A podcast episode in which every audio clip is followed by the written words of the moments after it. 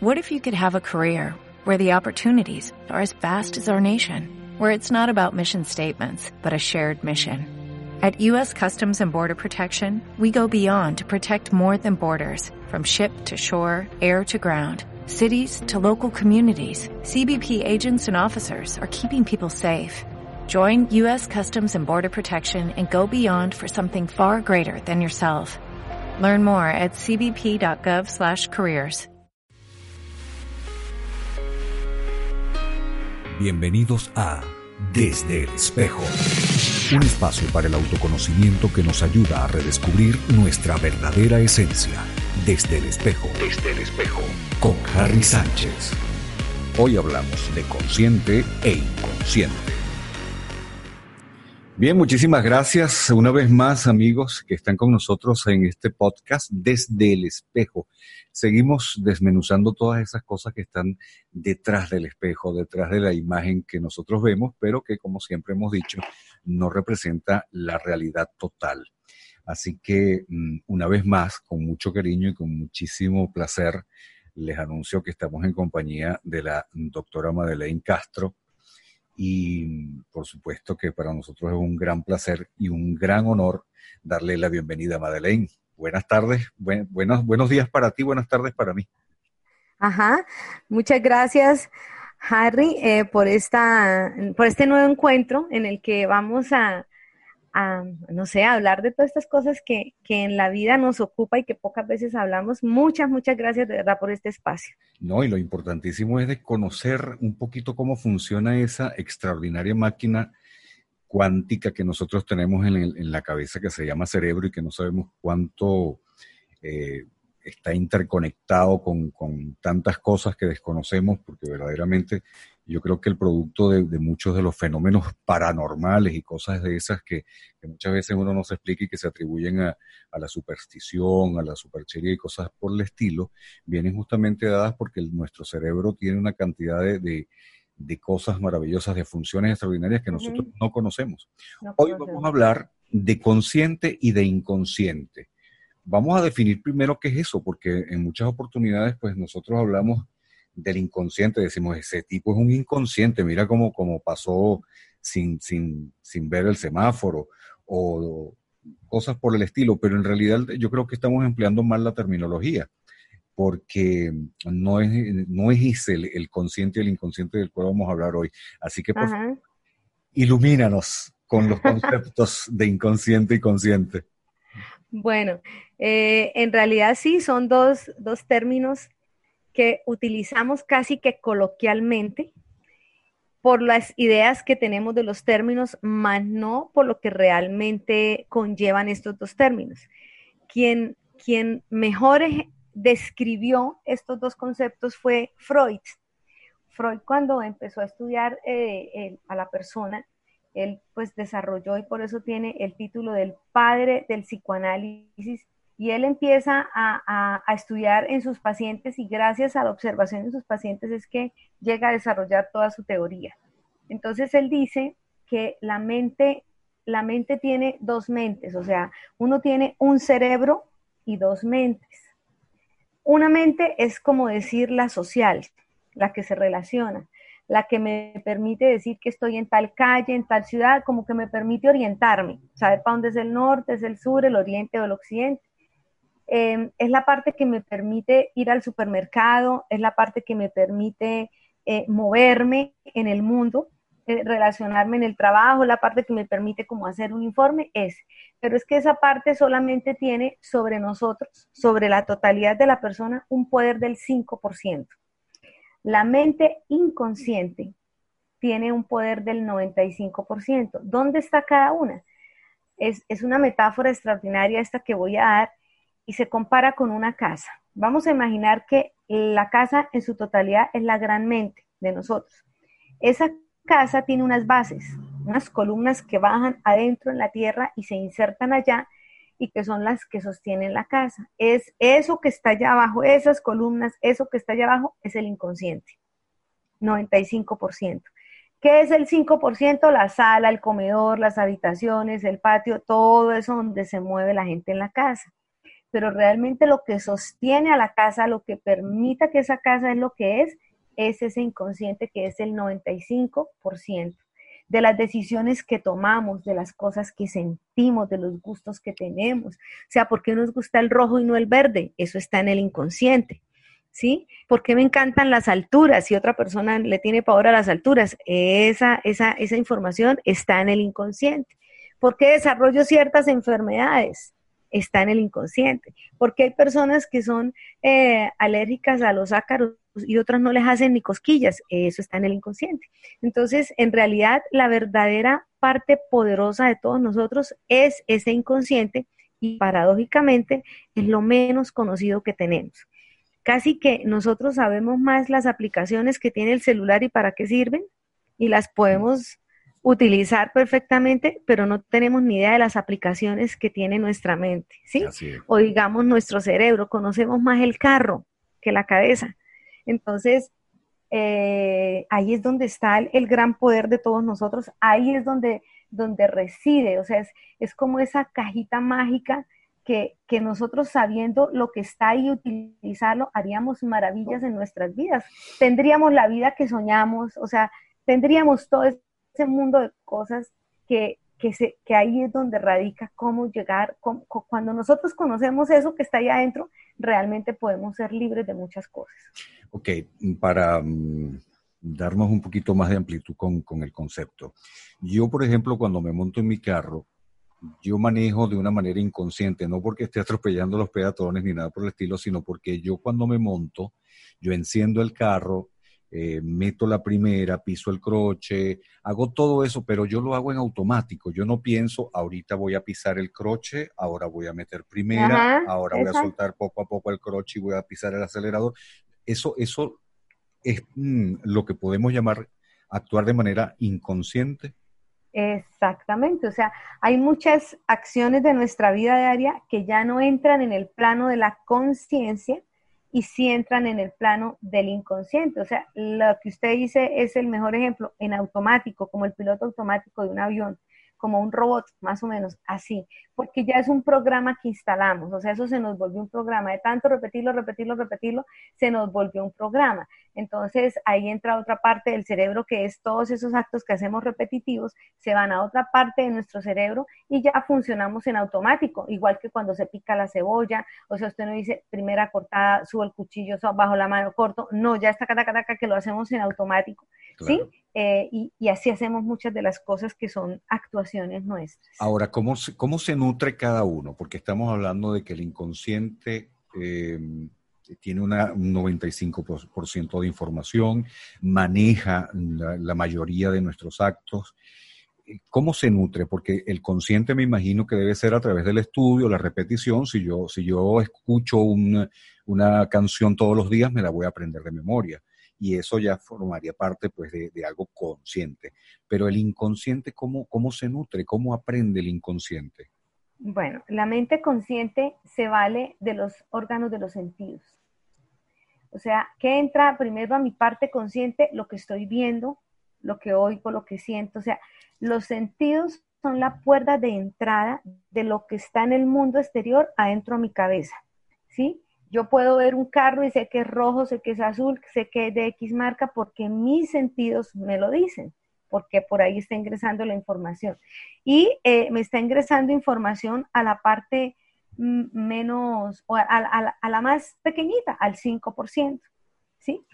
¿Qué hay en el 5% y cómo ingresa la información al 95%? Entonces, en el 95% almacenamos nosotros información que prácticamente es eh, si vamos bien, bien en el fondo, información de nuestros ancestros. O sea, así como nosotros heredamos los ojos azules, verdes, el pelo rubio, el pelo liso, el pelo negro, la piel morenita, o sea, los rasgos físicos vienen en paquetes de herencias que vienen en los genes, que eso es información. La parte psicológica también se hereda, es información que nosotros heredamos y está en ese inconsciente. Esa es una parte de lo que tenemos heredado que también está en ese inconsciente, toda la información de lo que nos ocurre a nosotros desde que somos concebidos hasta que nacemos. O sea, todo eso que la mamá vive, siente, lo estamos lo estamos incorporando nosotros. Luego viene todo lo que ocurre en nuestro nacimiento y luego viene todo lo que ocurre desde que nacemos hasta más o menos 3, 4 años. Todo eso es los insumos que van a, a, poner adentro de nuestro inconsciente la información con la que luego de grandes nos vamos a mover. Esa es la manera como se nutre el inconsciente. Todo eso se van volviendo creencias, creencias inconscientes, creencias de las que no tenemos ni idea, pero nos mueven, ¿sí? Se vuelven como programas de un computador. Uno le da enter en un programa y eso ya rueda solito.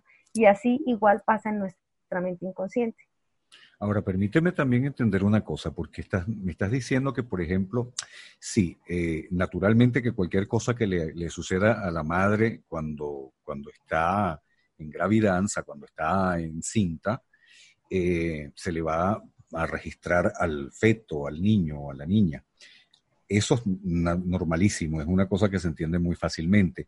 Pero también deduzco, según lo que me estás diciendo, que si que, mi abuela, por ejemplo, me ha podido transmitir a mí cosas de su personalidad, cosas que no son tangibles, que no son eh, medibles como, como la sangre, o, sino de alguna manera creencias que ella tenía también las tengo yo, no por el vínculo, no porque me crió, no porque estuve muy cercano a ella, sino porque automáticamente se transmiten. Es como una herencia que, así como, como a, mi abuela me transmite a mí eso, también a, su a, mi abuela, su abuela le transmitió cosas. Exactamente, o sea, todo lo que ellos viven.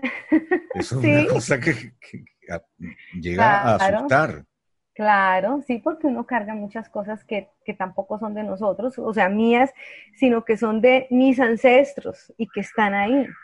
Em, y, están ahí precisamente para poderlas trascender. O sea, las heredo y tienen un fin en haberlas heredado y es poder trascender esas situaciones. Igual no solamente heredamos, digamos, las cosas que llamamos negativas, también heredamos las cosas o los, o los eventos muy, muy positivos que ellos hayan vivido. Em, y es información, o sea, todo, todo, todo es información que está ahí y determina mucho de lo, de, lo que nosotros vivimos ahora. Entonces, determina mucho, por ejemplo, de, del tipo de relaciones que nosotros escogemos. Si uno va a mirar, por ejemplo, voy a, voy a hablar de una mujer que da siempre, en, en la creencia de ella, siempre da con los peores hombres. Entonces ella dice, es que todos los hombres son iguales, no sirven para nada. Entonces, claro, uno dice, nadie, nadie sale a buscar una pareja buscando encontrar el que peor la trate, ni el que me vaya a pegar. O sea, el, ideal de todos nosotros es tener una pareja que nos ayude en la vida, que nos consienta, que nos quiera, que nos trate bien. Nadie sale a decir, yo quiero un novio que me pegue todos los días. O sea, eso no cabe en la cabeza de nadie. Entonces uno dice, si eso no era lo que yo quería, ¿por qué tengo este hombre aquí a mi lado que me maltrata tanto? Y cuando por fin tengo el valor y lo dejo ir y ahora sí ya no más y vuelvo y me enamoro, me enamoro de otro que vuelve y hace lo mismo. Y saco el valor y lo dejo y vuelvo y me enamoro de otro y otro que hace lo mismo, de otras maneras, otros tipos de maltrato, no siempre va a ser el mismo. Entonces uno termina creyendo que es uno el que es de malas, que siempre da con lo peor que existe.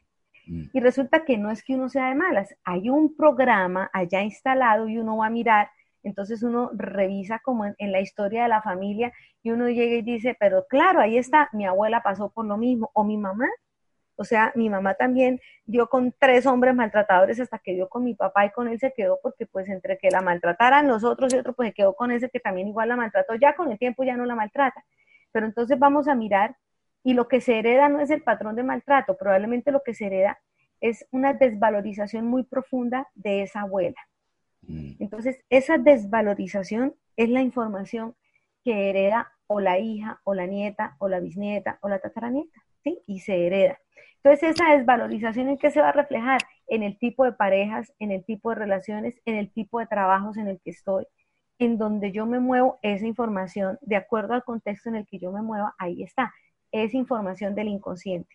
Entonces, eh, uno conscientemente qué hace, uno conscientemente que dice, no, este trabajo tan aburrido como me tratan, no me valoran, dice usted con, en el 5% dice aquí no me valoran, yo mejor me voy, porque usted piensa que el problema es de la empresa que no lo valora.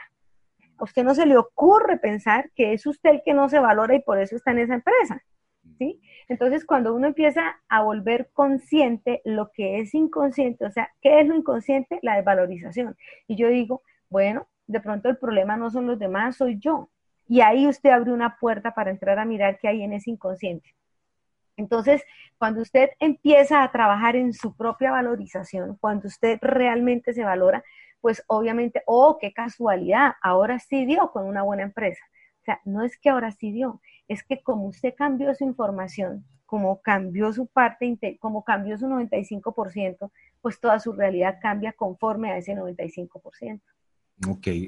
Mm, eso quiere decir que somos eh, capaces, tenemos la posibilidad real de cambiar ese 95%. Por ejemplo, en el caso que está citando, esa mujer que siempre se consigue con hombres maltratadores, cambia uno y se empata con otro y resulta que también este es así y el próximo también es así, cada uno es peor que el otro. Ok, la mujer se da cuenta de que es ella y que es una desvalorización auto, eh, eh, autoinfligida. Pero, ¿cómo, ¿cómo se cambia? Es decir, sí, mm, aparentemente la solución es yo me tengo que valorar, pero ¿De qué manera? Es decir, ¿cuál es la metodología? ¿Cómo lo descubro? ¿Cómo, qué, debo implementar en mi vida para cambiar esa desvalorización? Bueno, entonces mm, vamos a imaginarnos que tenemos que entrar al inconsciente. Sí. Em, uno generalmente pensaría que tiene que estar en un estado hipnótico para entrar allá y mirar qué tiene guardado. O fumarse con eh, alguna cosa, ¿no? Exacto. Ayahuasca, cosas de Ayahuasca. Pues esas, esas, vainas, no, en serio que a veces esas, eso sirve. Le voy a decir en qué, en qué medida hacen de pronto esas sustancias, bloquean, desbloquean el inconsciente, o sea, permiten que la persona acceda por unos medios externos diferentes a él mismo a esa información que está allí guardada, o sea, quita todos los bloqueos y puede acceder. Pero se puede también acceder sin eso. ¿Y cómo accede uno allá? Dándonos cuenta lo que yo estoy viviendo, que no quiero vivir, que quiero cambiar. Ahí, me, ahí, ahí estoy teniendo la información que está en el inconsciente. O sea, ¿por qué nunca consigo un buen trabajo? Entonces, entonces le echamos la culpa al capitalismo, le echamos la culpa a los que tienen plata, le echamos culpa que, le echamos la culpa a todo el mundo. Y ahí, si nosotros pensamos así, pues toda la vida vamos a estar en malos trabajos toda la vida, porque creemos que son ellos, no nosotros. O sea, creemos que ese poder está fuera de nosotros y no adentro cuando está dentro en el 95%. Entonces, listo, ¿cuál es el, tipo de trabajo que yo quiero conseguir? Entonces, no, un trabajo donde realmente se den cuenta de lo que yo valgo. Miren nada más la información que ya estamos sacando ahí. Mm. Entonces uno dice, ok, entonces, ¿por qué los demás no han podido ver lo que usted vale? La respuesta sería también muy lógica y muy sencilla, ¿Por qué no lo han visto? Porque yo no lo estoy mostrando. ¿Usted por qué no me ha podido ver vestida de gris? Porque todos los vestidos que tiene son rojos. si nunca se ha puesto el gris, ¿cómo la voy a ver gris? ¿O cómo la voy a ver verde? ¿Cómo la voy a ver azul? Si usted siempre tiene el mismo vestido gris o verde o rojo. O sea, lo que yo le muestro a los demás es lo que los demás ven de mí y por eso me tratan como me tratan estoy donde estoy porque esa es la información. Entonces uno dice, ah, ok, entonces si yo lo que quiero es que vean que yo sí tengo un vestido rojo, vaya y saque su vestido rojo y póngaselo. ¿Y eso qué quiere decir? Miremos cuál es la información que usted tiene de ser una persona desvalorizada. Y entonces podemos empezar a mirar, eh, por ejemplo, qué pasó en su infancia, en qué momento, de pronto siendo usted muy niño, tenía usted tres, cuatro años, estaba en el colegio o en la adolescencia, porque estos programas se instalan o en la adolescencia o en la infancia o en el vientre materno, ¿sí? ¿En qué momento vivió una experiencia en que algo en el entorno no le dio el valor que usted creía que tenía y ahí le instaló el programa que lo fregó de ahí para adelante? Vamos a poner un ejemplo que en un salón de clases un profesor, usted se equivocó leyendo un, un texto todos los peladitos soltaron la risa y el profesor más encima lo avergüenza delante de la clase. Eso se demorará un segundo, tres segundos, pero esos tres segundos a usted le quedan para toda la vida. ¿Por qué? Porque el inconsciente tiene una cualidad, e, es, es, lo mejor, digo yo, que tiene el inconsciente, y es que para el inconsciente el concepto de tiempo no existe. En esa parte inconsciente, el inconsciente no tiene ni idea qué es el futuro ni qué es el pasado. Eso es, Usted le si, si, el inconsciente fuera una persona y usted le fuera a hablar del futuro, quedaría perdido en la luna porque no sabe qué es el futuro y tampoco tenía que ser el pasado. Para él lo único que existe es el tiempo presente, presente, presente, presente. Como eso pasó a los cinco años y para el inconsciente esa información queda a los cinco años, ¿sí? Ahí queda. Mm. Entonces, a, lo largo del tiempo, esa misma información, o sea, no diferencia que aquí se instaló, simplemente está aquí, está más adelante, está más adelante, ahí está. Entonces, señor. Sí, eh, pero una, una, duda que se, que se me ocurre. Eh, ¿El inconsciente entonces tiene mayor facilidad de registrar, de grabar las cosas negativas que las positivas? Las que generen impacto emocional. Ok, porque de repente también, si bien es cierto que a un niño le puede ocurrir que durante una clase sea avergonzado porque se equivocó y el ejemplo que estás colocando, pero también eh, puede ser que en otras oportunidades el niño ha, hecho cosas extraordinarias, lo han felicitado y ha salido muy bien. ¿Por qué pesa más lo negativo que lo positivo para el inconsciente, si es que es así? Por la carga emocional. Ah, ok. Tiene que ver mucho la carga emocional. O sea, cuando usted lo exaltan en una clase, vamos a, a suponer que este niño hizo la tarea súper bien, y vamos a imaginarnos que todo el salón se pone de pie, el profesor lo aplaude, es una ovación el impacto emocional de eso para ese niño va a ser grandísimo. ¿Qué va a quedar en la mente de ese niño? ¡Wow! Soy lo máximo, soy capaz de lo que yo quiero. O sea, esa es la, esa es la información que queda. Pero eso no pasa así. El profesor le dice, felicitaciones, Harry, lo hizo muy bien. Mm. Y ya. Pero si usted se equivoca, todo el salón suelta la risa primero. Eso mm, eh, influye en algo, por ejemplo, cuando tenemos mamá, papá, pareja, amigos, y mm, normalmente es mucho más fácil y la gente recuerda mucho más el momento en que te equivocas que el momento en que haces bien las cosas. Es decir, yo me puedo portar muy bien durante 20 años, pero basta que me equivoque una vez para que entonces me armen un lío y entonces mi historia cambia y ahora yo soy el malo de la película porque me equivoqué una vez después de 20 años. Eh, ¿Se está relacionado con el inconsciente y el consciente? Totalmente, ahí está, ahí es que es ahí donde se guarda todo. Hagan de cuenta que, la, a ver, que la, el inconsciente es como la caja negra de los aviones. Todo queda grabado, lo que llamamos bueno, lo que llamamos mal. Pero ¿qué se recuerda o qué sale con mayor facilidad? La emoción con la que se grabó. La emoción es el pegante de los recuerdos, ¿sí? Entonces, ¿qué tan si pudiéramos medir la intensidad de una emoción, así como se mide la intensidad del, sonido, que es en volumen, por ejemplo, entonces, mucho volumen, bajito volumen. Entonces, cuando usted algo tiene muy poquito volumen, pues usted ni le pone cuidado, pero si es una canción que suena estruendosamente, claro, usted lo impacta, lo toca. Lo mismo son las emociones. Si, si la felicitación es a bajito volumen, ¿cuánto podrá impactar en su inconsciente? Muy poco. Mm. Si la felicitación es a altísimo volumen, eso le va a quedar para toda la vida. ¿Sí? Porque es que los regaños sí se dan en alto volumen. Mm. Mencionaste también que nuestras enfermedades estaban relacionadas con el inconsciente. ¿De qué manera están relacionadas? Están relacionadas en la medida en que em, una enfermedad es casi que una solución que está dando el inconsciente a un conflicto que está ahí guardado. ¿Cómo se manifiesta en la parte física? El cuerpo representa eh, el contexto físico de las personas. Nosotros somos cuerpo, mente, espíritu, ¿sí? Somos tripartitas. Vamos a, poner ese componente de esas tres partes. O sea, hay una parte espiritual que uno no ve, que uno no puede tocar, pero que está ahí. Eh, hay una parte física que es lo que nos permite movernos en el mundo físico y hay una parte mental que mueve a lo físico.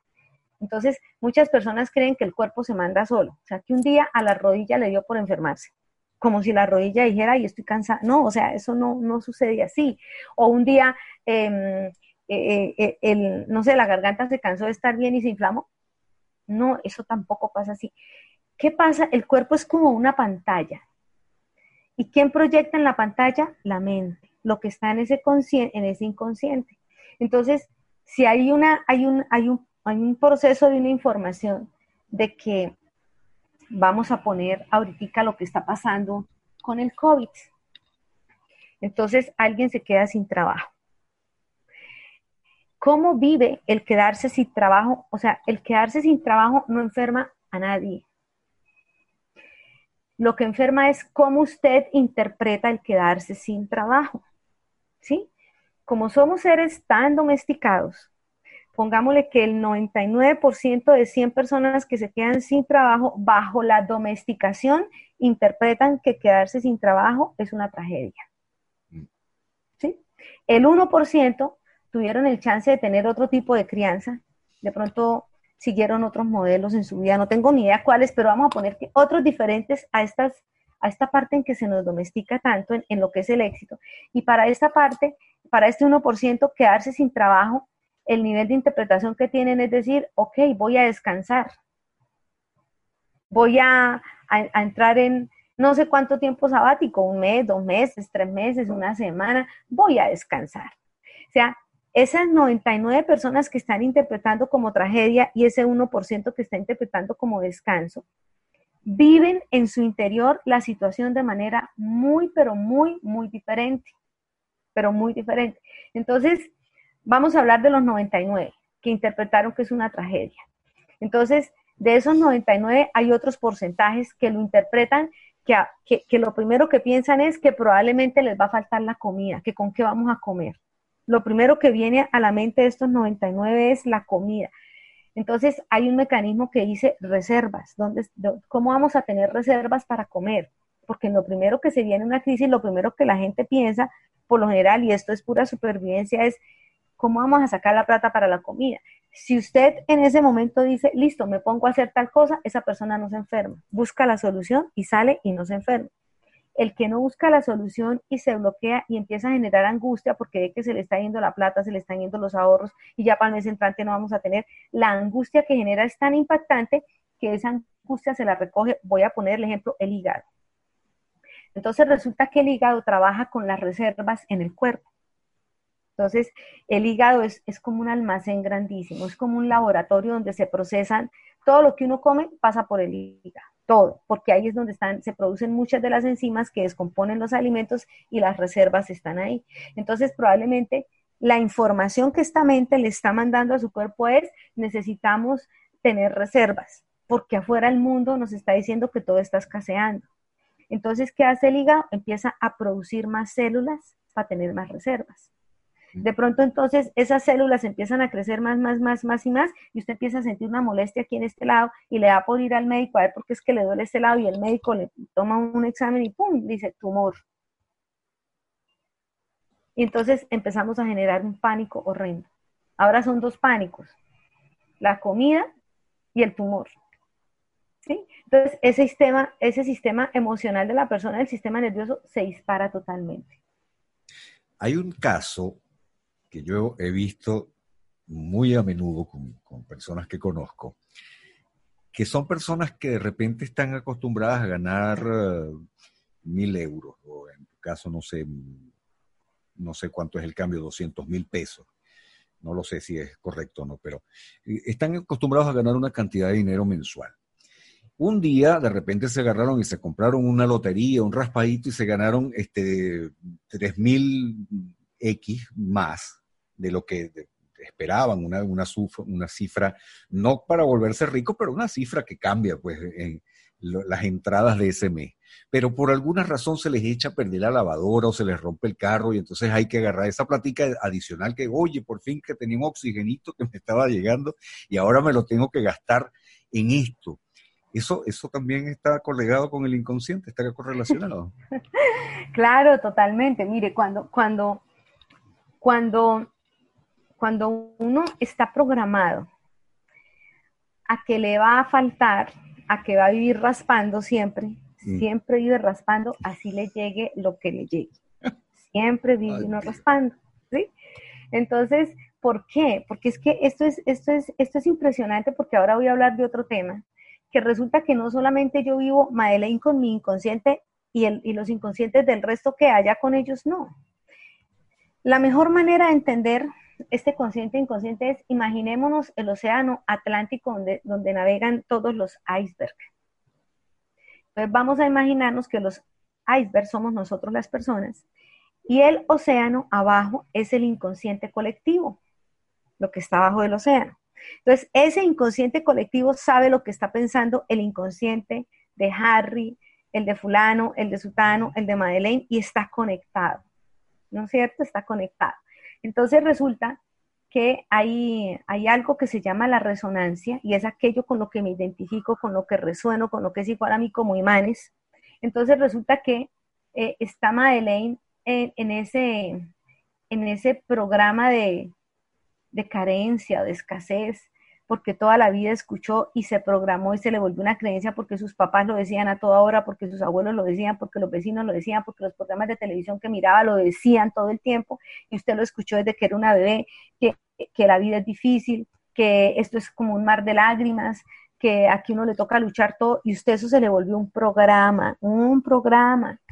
Y entonces el inconsciente, su 95% toma las decisiones sobre ese programa de escasez, de carencia, ¿sí? de cosas nefastas, de dolorosas, ahí, o sea, el insumo que tiene ese 95% de poder, que además es sumamente poderoso y ese 95% no tiene la capacidad de decir qué es bueno y qué es malo, porque eso es una parte del juicio moral que tenemos los seres humanos, pero el inconsciente no tiene capacidad de decir esto es bueno, lo hago, esto es malo, no lo hago, no, el inconsciente rueda el programa. Entonces, eh, y ya, entonces resulta que como usted está en ese principio, como sea, el inconsciente provoca las cosas que a uno le pasan, provoca llegar a la situación, o sea, provoca que usted se gane ese raspadito tres días antes de que le vaya a lavar la, de que se le dañe la lavadora, porque es que el inconsciente sí sabe que en tres días se le va a dañar. Es así. ¿Sí? No hace que usted se la gane ni antes ni después, ¿sí? Dentro de todo es una suerte que te ganes un raspadito y se te dañe la lavadora. Exacto. Lo malo es cuando se te daña la lavadora y no tienes el raspadito y no tienes dinero para mandarla a arreglar. Entonces ahí viene, claro, ahí viene otra cosa bien interesante que es cómo usted interpreta eso. Entonces usted puede decir, oiga, yo sí soy de malas, justo me gano esta plata y se me daña la lavadora. usted puede decir, qué bendición, me llega esta platica para poder arreglar la lavadora. Claro, claro. Increíble. Eh, ok, ¿y qué otras cosas? Porque yo estoy viendo entonces que ya nosotros somos producto de, primero, de todo lo que, lo que nos han metido en la cabeza de manera, sin darnos cuenta, de manera inconsciente. Mm, nosotros tenemos la, facultad, la posibilidad de defendernos, podemos cambiar esos programas, eh, tenemos la, verdaderamente que, sufrir hasta el final así, porque ya el que nació por martillo del cielo le van a caer los clavos, o, realmente podemos cambiar. Eso por una parte. Y después por la otra, cómo funciona el inconsciente de esa gente que todo le va bien o es mentira. O son personas que dicen que, todo les va bien, pero no es verdad. Esa gente que tiene una vida perfecta, matrimonio perfecto, dinero, casas, carros, aviones, todo maravilloso. Y de repente les aparece un cáncer. ¿Qué, qué, sucedió allí? ¿Qué le pasó a ese inconsciente? Todo estaba muy bien y, y de repente se echó para atrás. Bueno, em, aquí vamos a, empezar a, conocer bien, muy bien cómo es esta parte nuestra que todos tenemos y vamos a poder entender eso que me está preguntando. Entonces resulta que los contenidos del inconsciente se van, esos, ingredientes, esos insumos, ya sabemos que se están empezando a generar desde mucho antes de nacer entonces resulta que mientras usted está en el vientre de su mamá, usted no puede hacer que su mamá se sienta tranquila, usted no puede hacer nada, usted simplemente recibe lo que está viviendo su mamá. Ahí se está instalando el programa. Usted nace a los dos años, tampoco puede hacer nada, a los siete años tampoco puede hacer nada porque usted no tiene ese criterio ni ese, ni ese, esa capacidad de juicio para poderlo hacer.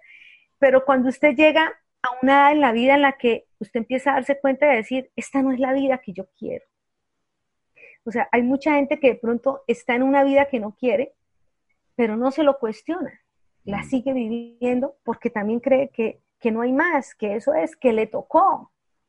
Pero cuando uno quiere empezar a hacer un cambio porque hay algo por dentro que le dice, esto no es así, debe haber algo mejor.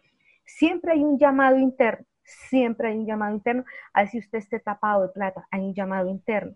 Hay gente, eh, eh, a mí me impresionó mucho el de un compatriota suyo, Ricardo Montaner. Y él cuenta en, una entrevista que yo vi cómo llega un día de un concierto y se sintió en una soledad absoluta. Imagínense una soledad, una persona que reúne a no sé cuántos miles de personas en un concierto, que convoca a toda esa gente. Y entonces él tuvo ahí un proceso donde cambió. A mí esa entrevista me encantó. Entonces, hay algo por dentro que le dice a uno que le está indicando que, hay algo que no está acomodado, que no está fluyendo en su vida, así usted tenga plata o no tenga plata. ¿Sí? El hecho de, tener comodidades y tener plata es otro concepto, es otra creencia que nos hemos inventado nosotros, que el bienestar tiene que ver con la cuenta bancaria o con el número de bienes que se tienen y en realidad no tiene nada que ver con eso.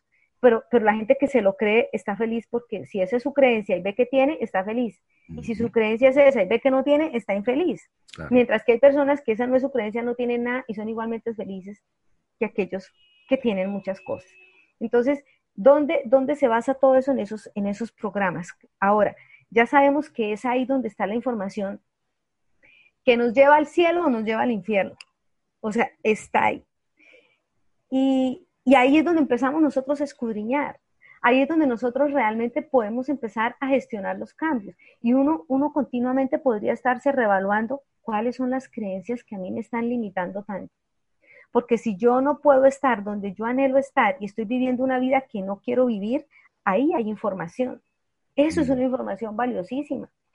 Eh, por ejemplo, vivo deprimida. Entonces, yo eh, vamos a suponer que es una persona que no trabaja, que vive con sus papás, sus papás todavía le están dando todo porque es un estudiante, está en una buena universidad, eh, tiene un papá que tiene trabajo estable, la mamá tiene, bueno, lo que sea, o sea, usted diría una vida perfecta y esa persona, sin embargo, no le encuentra sabor a la vida, vive deprimida. Entonces, hay una información ahí que está en el inconsciente y esa es la información que quiere salir para cambiar la vida de esa persona. Entonces empezamos a revisar esa ya, o sea, cuáles son esos programas que traemos instalados, o sea, ¿dónde está el disparador que no me deja? Como una persona es feliz tomándose un vaso de agua helada y lo agradece y salta de la dicha porque se tomó un vaso de agua fría y la otra persona se toma el vaso de agua fría, le quita igualmente la sed y no es capaz de sentir nada. Claro. Entonces, no es el vaso de agua, es, es como yo estoy interpretando esa situación en la vida. ¿Por qué los adolescentes son tan, tan proclives a la, depresión? Eh, eh, y esto te lo pregunto porque obviamente los adolescentes eh, cuando se deprimen y se deprimen muy a menudo, según tengo entendido, yo de adolescente creo que alguna vez me, eché alguna depresioncita por allí, pero yo salí muy rápido de ese tipo de cosas porque yo era muy bonchón y muy, muy alegre. Pero entiendo que, que hay un periodo en la vida del adolescente donde la depresión está muy, muy cercana. Eh, ¿eso se debe a los cambios bioquímicos del cuerpo o, a la inexperiencia o algún programa inconsciente? Bueno, yo pienso que se debe, que todo esto es multifactorial. No hay una única causa de, lo, que, de pueda estar sucediendo. Entonces, ¿cómo puede ser multifactorial? Em, obviamente hay cambios bioquímicos eh, en, eh, cuando uno está pasando de la etapa de niño a adulto es la adolescencia. Entonces se generan una serie de cambios, empiezan a circular unas hormonas que antes no circulaban, empiezan a haber una serie de cambios en el organismo, empieza a cambiar la manera de pensar. Y resulta que hasta antes el interés de uno a los 11 o 12 años era jugar en la calle, usted a los 14 años ya no le interesa jugar en la calle, usted a los 14 años empieza a tener otro tipo de intereses porque usted está en un proceso de evolución. O sea, ya los juegos de niños quedaron atrás y está en otro proceso.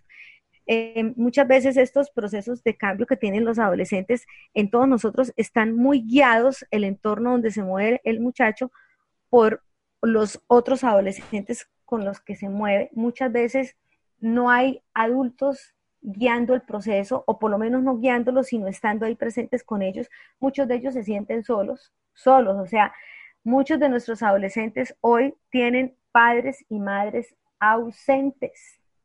O sea, está ahí la figura, pero que esté en la casa no quiere decir que esté vinculado con el hijo. Claro. Una cosa es el vínculo y otra cosa es estar ahí la persona. Entonces hay papás que llegan todas las noches a dormir a su casa y llegan desde las 7 de la noche, pero no generan vínculo con sus hijos. Entonces son muchachos que crecen solos, ¿sí? Que en ese momento no se sienten vinculados a algo que para ellos pueda ser poderoso.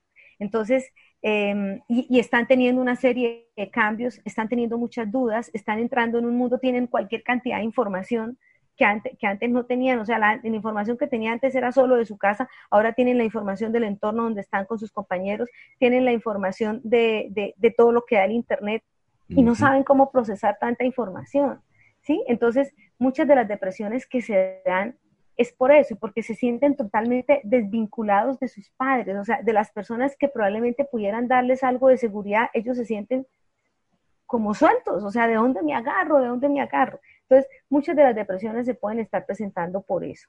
Eh, igual digo, es multicausal y cada persona es como un caso tan diferente porque hay muchos que tienen el papá encima, la mamá encima, que, tienen un núcleo familiar que uno dice extraordinario y el muchacho deprimido. Entonces, cuando esas cosas pasan, uno, uno tiene que ir más allá, ¿sí?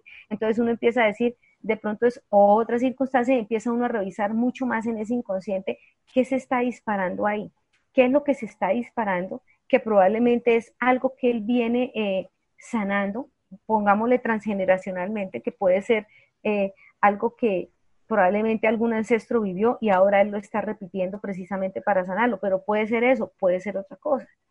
Por eso hay que escarbar allá en ese inconsciente. Claro, en el, en el mundo de los emprendedores, en el mundo de los negocios, este tipo de cosas me imagino que también influencia muchísimo el, el, hecho de cómo encara una persona eh, el hecho de emprender, por ejemplo. O sea, hay montones de personas, como lo decías tú, no, no están bien, no se sienten bien con, con, su estilo de vida, con su trabajo y todo lo demás, pero siguen metidos en el mismo nicho, en el mismo hueco, no, no salen. Em, pero obviamente no salen, primero por miedo, seguramente, ¿no? Ajá. Pero además de eso también está el inconsciente jugando allí con una cantidad de, otros factores. ¿Cómo se rompe ese, ese, ese círculo? ¿Cómo, ¿Cómo, una persona que toma la decisión y dice, bueno, vale, yo voy a montar mi panadería, no me importa si este, me va a ir bien, me va a ir mal, pero yo la voy a montar porque yo quiero ser panadero y lo voy a hacer. A esa otra persona que está allí todo el tiempo pensando, ay, me gustaría montar mi panadería, conchale, si yo tuviera los recursos para montar mi panadería, pero no la llega a montar jamás. Entonces, ¿cómo, cómo se hace para estimular eh, el, resorte que empuja a la gente a, hacer cosas, a, cambiar de trabajo, a cambiar la pareja si la pareja no es la, pareja que te hace crecer, no es la pareja ideal para ti o según tu criterio no es la pareja que te mereces. Eh, ¿dónde está el resorte que se debe activar? Bueno, mucho de eso está muy mediado por el miedo, Harry. Em, si el abuelo de uno quiso emprender y fracasó, o al abuelo de uno le robaron toda su fortuna, toda su plata, ese miedo a emprender, ese miedo a perder, probablemente lo vamos a heredar nosotros. Y así tengamos la oportunidad al frente de nosotros, no lo vamos a hacer porque hay un miedo que algo va a pasar, que tal vez no me va a funcionar. Em, y hay otras personas que deciden, no me importa si fracaso, me lanzo. ¿Sí? Entonces, esas personas que dicen, no me importa si fracaso, yo me lanzo, son personas que de entrada están rompiendo con el patrón del miedo, porque nada les está asegurando que les va a ir bien, pero tampoco nada les está asegurando que les va a ir mal. Entonces, hay algo allá adentro o es una determinación que uno dice, no señor, así me dé miedo, lo voy a hacer, así me dé miedo, lo voy a hacer, y se lanza a vencerlo. Cuando uno hace eso, está desprogramando lo que traiga programado, ¿sí? Mm. Probablemente eh, su abuelo, su tatarabuelo, su bisabuelo, no tengo ni idea, hasta su papá, nunca se atrevieron, porque al bisabuelo montó el negocio y le fue re mal, y esa información quedó y se transmitió de generación en generación. ¿sí? Em, y yo recuerdo, mire, yo recuerdo una amiga, recuerdo mucho que la, abuela de ella murió de cáncer, la mamá murió de cáncer, y ella me contaba que en el funeral ella no tenía ni idea del inconsciente ni el consciente, nada de esas vainas. usted no tiene que conocer esto para poder desprogramarse. Entonces ella cuenta que en el funeral de la mamá ella cogió una flor cuando bajaron en, el, el, cajón, allá en el hueco, y ella coge la flor y se la pone encima y la lanza al cajón y le dice, no al, no, pues obviamente le decía al cajón que estaba ahí, pero el, inconsciente sabe que no es al cajón al que le está hablando, que le está hablando a esa energía de la mamá que estaba ahí, y le dice, a partir de hoy, le dijo, rompo con el cáncer en mi familia. Y le dice, a la, todo eso lo dice ella que lo dijo mentalmente, y le dijo, si tú hubieras, tú te hubieras podido sanar, no sé qué pasó, que no te sanaste y le dijo, por eso yo a partir de hoy rompo con esta cadena en mi familia. Ni yo, ni mis hijos, ni los hijos de mis hijos vamos a tener más cáncer en nuestra vida. Y ¡pum! botó la flor. Y ella dice que lo hizo con tal determinación, dijo, yo sé que el miedo a padecerlo, porque yo estaba aterrorizada de que como mi abuela tuvo, mi mamá tuvo, creo que la bisabuela también, o sea, venía una cadena, dijo, después de eso descansé y soy la mujer más tranquila y feliz porque yo vivía con ese miedo, ya no tengo ese miedo. Y ella no tenía ni idea que eso era el inconsciente o el consciente. O sea, fue en un momento en que dijo, no, yo no sigo más con esto yo ya paro esto aquí, yo lo paro, yo paro esto acá y toma esa determinación. Y ella no sabía que estaba trabajando desde la parte consciente, desde el 5% al inconsciente, le estaba dando una orden muy fuerte al inconsciente, ya no más. Lo que sea el miedo, el conflicto que está generando este mal de generación en generación en mi familia, aquí lo corto. Y fue determinante. Y al día de hoy que todavía me hablo con ella, dice, yo ya no me ocupo de eso, yo voy a los exámenes normales, pero es que ya antes iba al médico pensando que a qué horas me decían que yo también tenía lo de mi mamá. Digo, ya voy normalito, o sea, eso desapareció de mi vida, dice ella. Eh, eh, yo conozco un caso, un caso no, varios casos de personas que son, que hacen profecías autocumplidas. Es decir, se profetizan que se van a enfermar de alguna cosa y lo logran. Y lo logran. Lo logran. programan al 95%. Sí. Programan a su 95% existe un, puente, porque mm, yo he escuchado mucho del tema y he estado leyendo algunas cosas y entiendo que durante el sueño nosotros tenemos una serie de, mm, digamos, capacidades, de, mm, cosas que podemos hacer que durante la vigilia no lo podemos hacer. ¿Existe algún puente entre, entre el consciente y el inconsciente cuando estamos durmiendo? Em, hay un autor, sí, hay un autor Jean-Pierre Garnier Marlet. Ajá, sí, el del doble cuántico. El doble cuántico. Entonces, miren cómo esto es interesante. Eh, yo, yo lo he hecho conmigo, yo lo he hecho conmigo. Entonces, yo me acuesto y uno puede decir doble cuántico, inconsciente, o sea, el nombre que usted le ponga siempre es lo que menos importa. Importa es la intención y, la certeza que usted tenga cuando lo está haciendo. Entonces, usted le, le dice a ese inconsciente, le dice, eh, necesito tal cosa, estoy buscando tal otra, por favor, permite que mi información llegue a mi, a mi parte consciente, o sea, que salga de allá, del fondo del océano y flote arriba, donde se ven las cosas que flotan en el mar. Y es increíble, pero usted al otro día tiene la, idea, tiene, es que yo lo digo porque a mí me ha pasado, yo lo he hecho.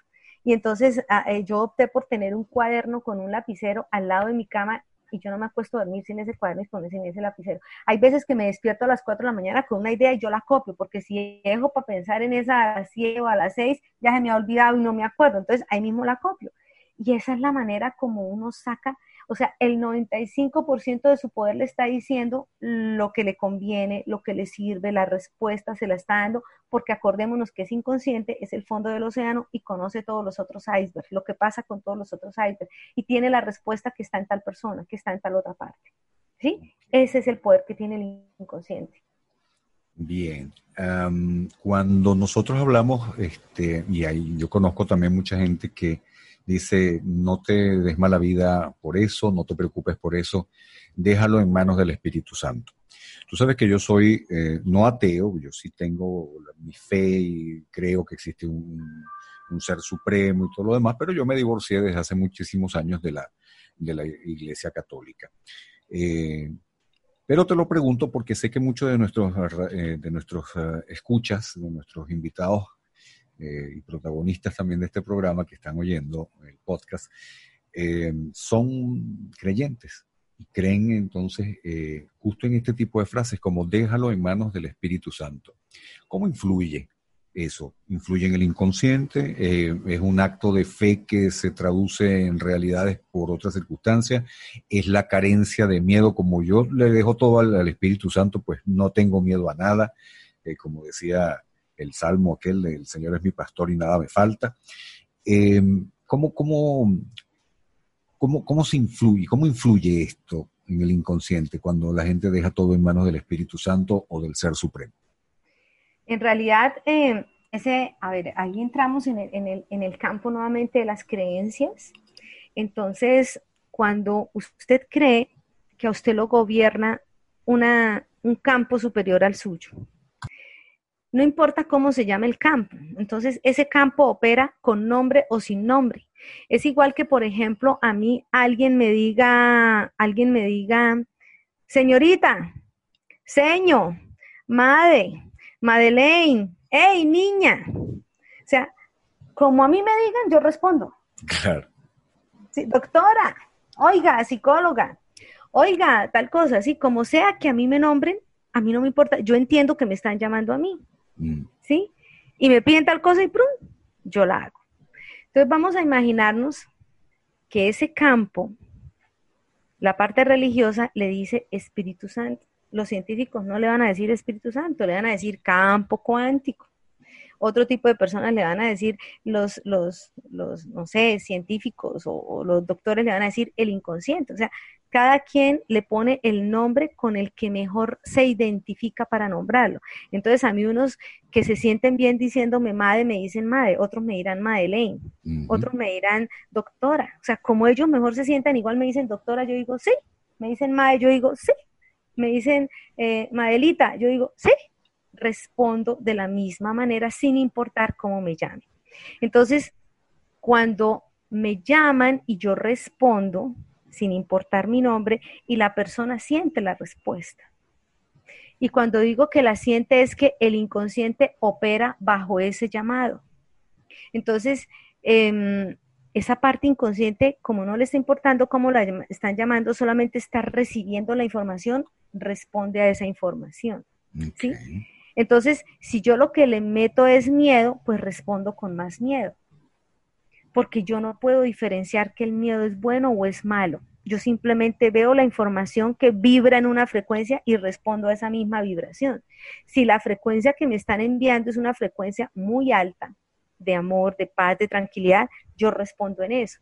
Entonces, por lo general, cuando las personas hacen esta súplica o esta petición o esta conexión, con algo superior, uno entra a sentir una confianza de qué tipo, de que algo que maneja eh, o que tiene poder sobre mí, puede utilizar ese poder a mi favor. Y eso tranquiliza a cualquiera, ¿sí?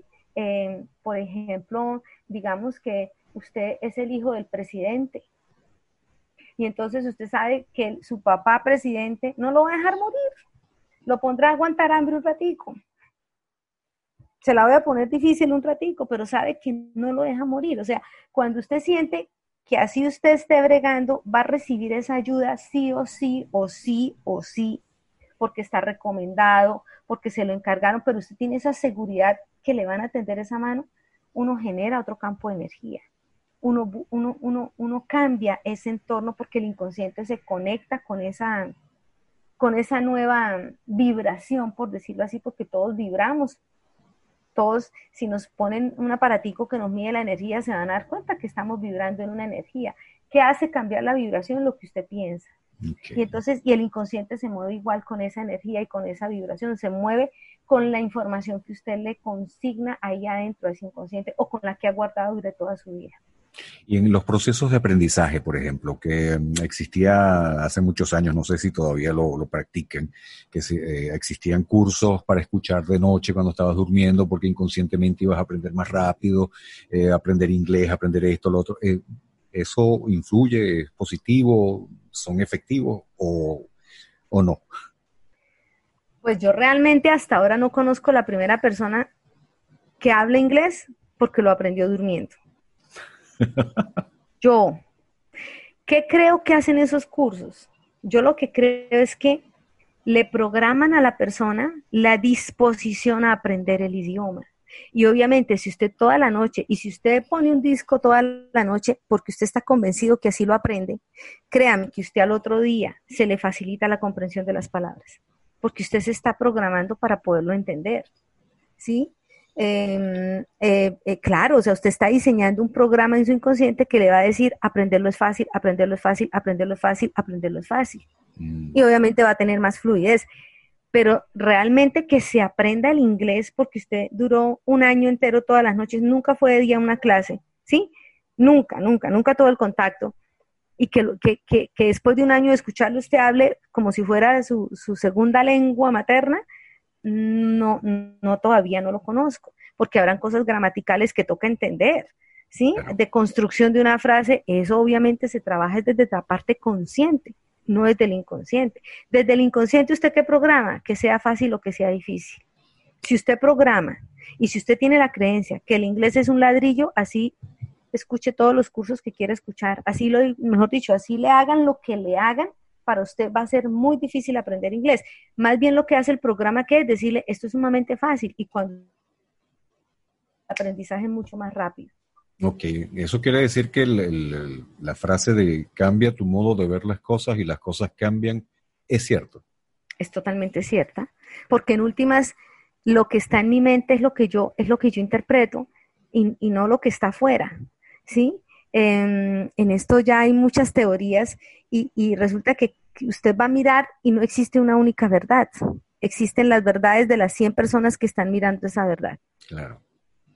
Bien, Madeleine, de verdad que increíble como siempre. Eh, una, una pregunta para finalizar, porque ya estamos cumpliendo, creo que ya estamos cumpliendo, nunca me acuerdo de llevar el tiempo, pero creo que ya andamos por ahí.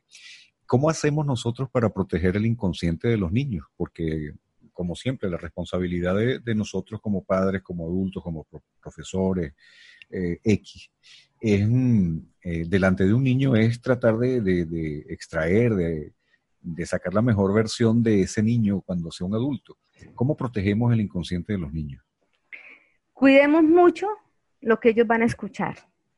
Yo, yo hoy en día digo que en la casa y en el colegio a los niños les deberían programar para que se crean personas capaces y suficientes y que se valoren yo pienso que todo lo que uno hable con ellos es dándoles, es, programándolos a que ellos son personas extraordinarias. O sea, si uno mantiene ese discurso, usted es una persona extraordinaria, es una persona extraordinaria, es una persona extraordinaria, usted puede, eh, tiene todo el poder, tiene toda la grandeza que le fue dada, que le fue asignada, em, no sé, o sea, eh, eh, si nosotros empezamos a manejar ese tipo de discursos, estos muchachos van a poder salir adelante de cualquier situación por horrenda que sea. El problema es que las programaciones que tenemos son nefastas. Uno se programa hasta con la música que escucha. Usted tanto escuchar un disco, un disco, un disco de lamento, de, llanto, de dolor, pues usted termina programado para eso que tanto escucha. Entonces, y, muchas canciones tienen unos mensajes como tan desalentadores, pero tan desalentadores que usted dice, antes, antes, Dios mío, no estamos peor. no solamente las canciones, eh, fíjate tú que yo dejé de, mirar los noticieros aquí en mm. Italia, eh, de hecho, en Venezuela yo miraba las noticias única y exclusivamente por mi trabajo, porque necesitaba, conduciendo un programa de radio matutino, eh, necesitaba estar informado pues de todas las cosas que estaban ocurriendo en Venezuela y en el mundo entero. Y obviamente me veía obligado a leer prensa, a leer prensa internacional y todo lo demás. Pero en televisión, que era algo que ya no me obligaban a ver, yo dejé de ver televisión, eh, me puse a ver televisión por cable. Después cuando, aquí en Italia, cuando eh, sale la, la novedad de Netflix y de todas estas eh, cosas por internet que te permiten ver series, películas y de todo, pues prefiero mm, abonarme a una de esas, de esas cadenas antes que ver la televisión que entre comillas dicen gratuita, eh, porque yo no sé, hay una tendencia y en España también lo observé, el mismo modelo. En los noticieros, por ejemplo, lo que te sacan es tragedia, tragedia, tragedia, y mientras más trágica, peor los sucesos mientras más sangrientos, mientras más dolorosos, mientras más lesivos a la naturaleza humana, pareciera que son como más, ah, eh, digamos, más apetitosos para, quienes mandan en, onda este, este tipo de cosas. Entonces yo dejé, me dije, no, yo no me voy a calar más esto de estar viendo tantas cosas negativas en televisión. Y de hecho, bueno, ya yo no veo televisión ya desde hace más de cuatro o cinco años porque verdaderamente, pues, así como tú dices, lo de las canciones que, te, eh, influyen, que te programan con ese tipo de, sentimientos negativos y de estados de ánimo muy negros, pues también imagínate tú ver televisión todos los días y, ver el asesinato, el desembarco de personas que están muriéndose en su país y que no las dejan entrar en, en barco en otros países, en fin, una cantidad de cosas que te digo, yo terminé obstinado. Y con el Facebook me sucedió mucho también. No sé si te lo comenté en alguna oportunidad, pero con el Facebook, eh, yo, la mayoría de mis amigos están en Venezuela. Y obviamente, cada vez que yo abría el, Facebook aquí en Italia, era para ver y contemplar noticias de todo tipo, pero siempre negativas, el 95%. Positivas muy pocas. Entonces, todo lo que sé, lo que estaba leyendo en Facebook era terrible. Y eso me conducía a estados de ánimos que no para nada eran, eran interesantes para mí. Y dejé también de entrar en Facebook. Lo uso solamente porque, bueno, en muchas oportunidades tengo que entrar por, campañas publicitarias y cosas por el estilo, pero no lo uso como lo usaba anteriormente porque no, definitivamente uno termina con una depresión. Este, de tanto ver cosas negativas, por lo menos en la parte de Venezuela. A lo mejor en otros países el Facebook es un poco más light, es un poco más, mm, digamos, interesante para, para compartir. Pero cuando se trata de Venezuela, eh, la cosa siempre está así como que un poco nefasta. Bueno, Madeleine, eh, no sé si quieres agregar algo más. Yo siempre me quedo así con, con, con las ganas, con el gustico de seguir conversando contigo. Muchas gracias, Harry. Pues yo pienso que finalmente para, para cerrar hoy es empezar nosotros a, a, ser más conscientes. Conscientes no es con eh, simplemente C, sino conscientes con una S ahí atravesada. Y em, eso significa elevar mucho más nuestros estados de conciencia. Es, es una invitación a los que nos están oyendo en este momento a que nos demos cuenta que tenemos eh, algo interno nuestro que es esa mente y es muy, muy poderosa y la mayoría de nosotros subutilizamos ese 95%, pero de una manera pavorosa como lo subutilizamos. O sea, tenemos una máquina que nos programa perfectamente para lo que queramos y, uno sigue siendo, sigue en los mismos comportamientos, las mismas actitudes que no quiere vivir, es porque estamos programando más en lo que no queremos vivir. Entonces, es empezar a revisar cuáles son esas creencias que tengo ahí instaladas que me están bloqueando, que están en el inconsciente y, y, empezar a trabajar en ello, empezar a por lo menos a ser conscientes y a dejar de pensar que a nosotros nos pasan cosas y empezar a pensar que nosotros provocamos todo lo que nosotros vivimos desde el inconsciente. O sea, un poco tomar la decisión, ¿no? De, Ajá, tomar la decisión. Si no me gusta lo, que estoy viviendo, pues tengo que hacer algo para cambiarlo. Algo para cambiarlo. Repito todo el tiempo la, la, misma conducta, no voy a tener nunca ningún cambio. No voy a tener ningún cambio, exactamente. Qué maravilla, Madeleine. Muchísimas gracias. Eh, y por supuesto, pues las puertas como siempre abiertas. Vamos la semana que viene, hacemos otro podcast porque esto cada vez que eh, ya este es el segundo y, lo, disfruto muchísimo más, así como seguramente también lo están disfrutando nuestros eh, escuchas, las personas, nuestro público que nos están oyendo. Eh, un éxito muy, muy notorio. El primero, yo de verdad me quedé sorprendido con la cantidad de personas que, que lo han escuchado, me metí a ver las estadísticas y de verdad que estoy contentísimo. Y yo me imagino pues que este también va por, la, por el mismo camino, porque se están escuchando y la gente lo está disfrutando y lo comentan y lo dicen y dicen que las opiniones son extraordinarias. Mm, Muchas gracias. Y eso me tiene muy, muy contento, cosa a la cual por supuesto te agradezco. Madeleine, será entonces hasta la próxima semana cuando estaremos en otro podcast desde el espejo. A ustedes amigos, muchísimas gracias por su atención, cuídense mucho, recuerden que lo mismo que deseo para mí, lo deseo para todos ustedes y será hasta muy pronto. Esto ha sido todo por hoy. Muchísimas gracias por acompañarnos y recuerden que desde ya son invitados permanentes en nuestros próximos encuentros. Hasta entonces.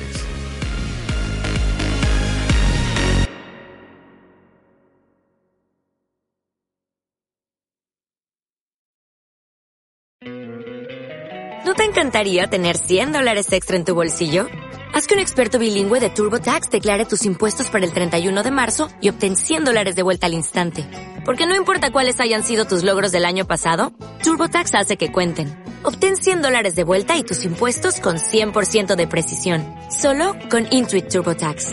Debes declarar para el 31 de marzo. Crédito solo aplicable al costo de la presentación federal con TurboTax Full Service. Oferta sujeta a cambios o cancelación en cualquier momento.